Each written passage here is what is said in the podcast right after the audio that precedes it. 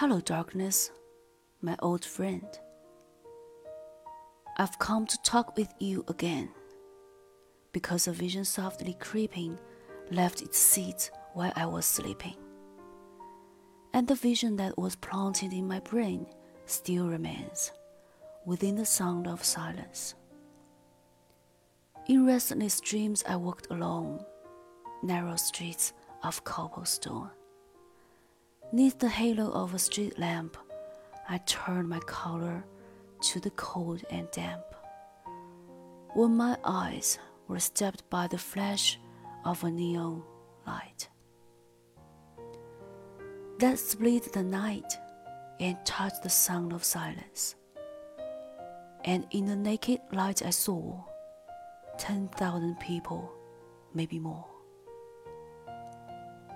People talking without speaking, people hearing without listening, people writing songs that voices never share, and no one dare disturb the sound of silence. Fools, said I, you do not know. Silence, like a cancer, grows. Hear my words that I might teach you Take my arms, that I might reach you. But my words, like silent raindrops, fell and echoed in the wells of silence.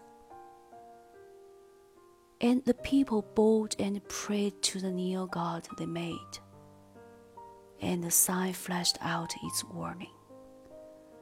And the words that it was forming. And the sign said, the words of the four prophets are written on the subway walls and tenement halls and whispered in the sound of silence.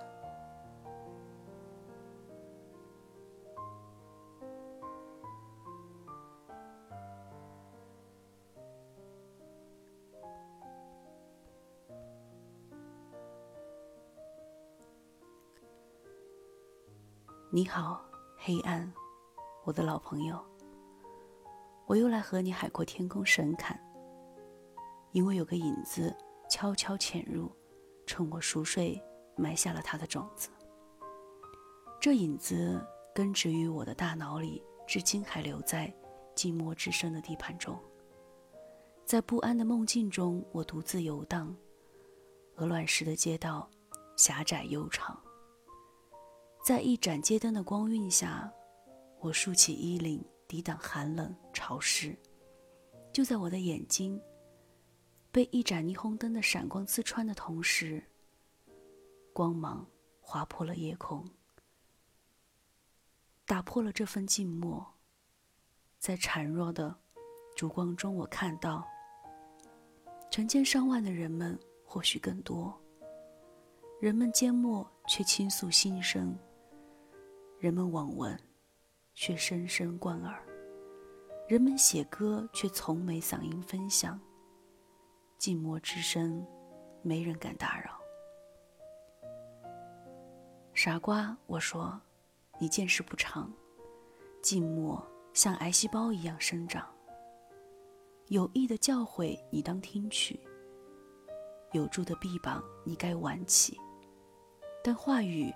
如雨滴悄然落下，在静默的源泉中渐渐模糊。人们向自己塑造的霓虹神灵膜拜祈祷。告示牌上闪烁出神灵的警告：若隐若现，显示成行。告示牌上写道：先贤们的箴言，涂鸦在地铁的大墙，以及。公寓走廊上，也在静默之声中被低声传送。